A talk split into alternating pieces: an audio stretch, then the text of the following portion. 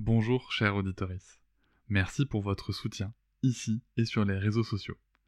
Vous avez maintenant aussi la possibilité de me soutenir grâce à l'abonnement Pas Patriarcat.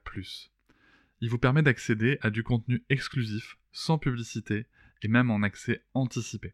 C'est l'occasion de découvrir par exemple le bonus de l'épisode avec Isabelle Filiosa sur la parentalité positive. Rendez-vous sur le lien en description du podcast. Avec quelqu'un qui a dit que je peux pas jouer aux poupées et après j'ai pleuré. Bienvenue sur Papatriarcat, le podcast qui réfléchit la parentalité au XXIe siècle en essayant de l'affranchir du modèle patriarcal. Le bien-être des enfants, évidemment, ça signifie que les enfants sont heureux et qu'ils se sentent bien dans leur vie, qu'ils ne sont ni déprimés ni trop anxieux. Ah, bien entendu, c'est important parce que si on fait attention aux gens, eh bien, on veut que tout le monde soit en bonne santé mentale. Et c'est très triste quand quelqu'un se sent déprimé, se sent anxieux ou bien pense que la vie ne vaut pas la peine d'être vécue. Et c'est particulièrement terrible quand ça arrive aux enfants. Alors aux États-Unis, il a été bien documenté qu'au cours des 50 à 60 dernières années, voire peut-être même 70 ans, il y a eu un déclin continu de la liberté des enfants dans ce sens. De sorte qu'aujourd'hui, aux États-Unis, les enfants ne marchent plus pour aller à l'école. Même les enfants de 10 ou 11 ans ne sont pas autorisés à marcher seuls euh, pour se rendre dans leur école. C'est le jeu et d'autres formes d'activités indépendantes qui créent une vraie résilience psychologique et qui crée donc cette capacité de sentir que je peux gérer ma vie. Et je peux gérer les bas comme les hauts. Et je vais bien.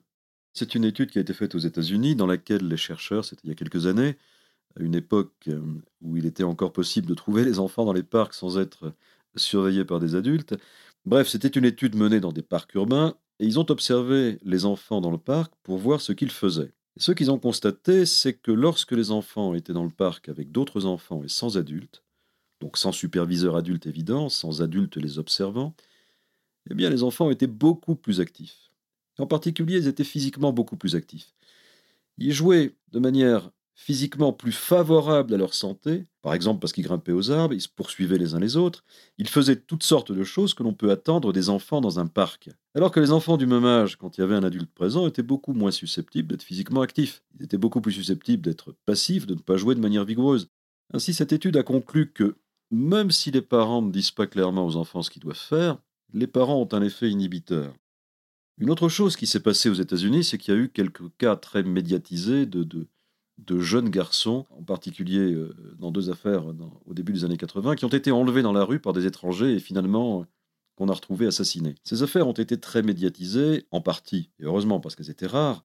Je veux dire que ce n'est pas quelque chose qui se produit régulièrement. Et c'était dans les actualités, parce que justement c'était quelque chose de rare. Mais leur niveau de médiatisation a fait qu'elles sont devenues un problème tel que tout le monde avait en tête cette image. Si mon enfant est dehors, cela pourrait arriver à mon enfant mon enfant pourrait être enlevé.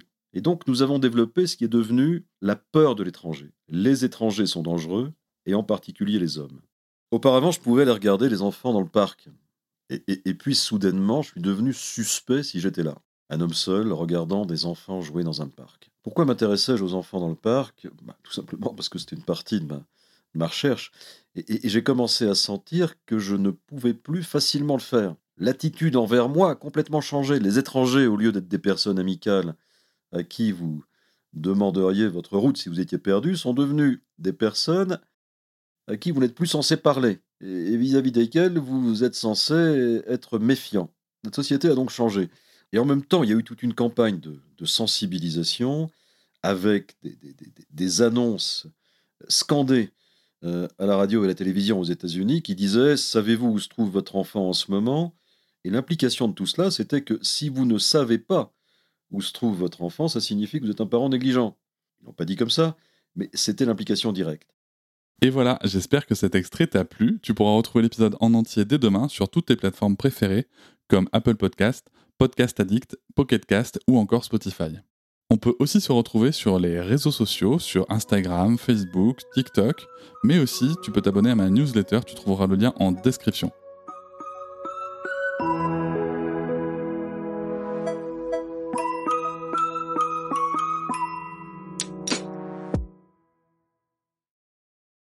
Hé, vous êtes encore là?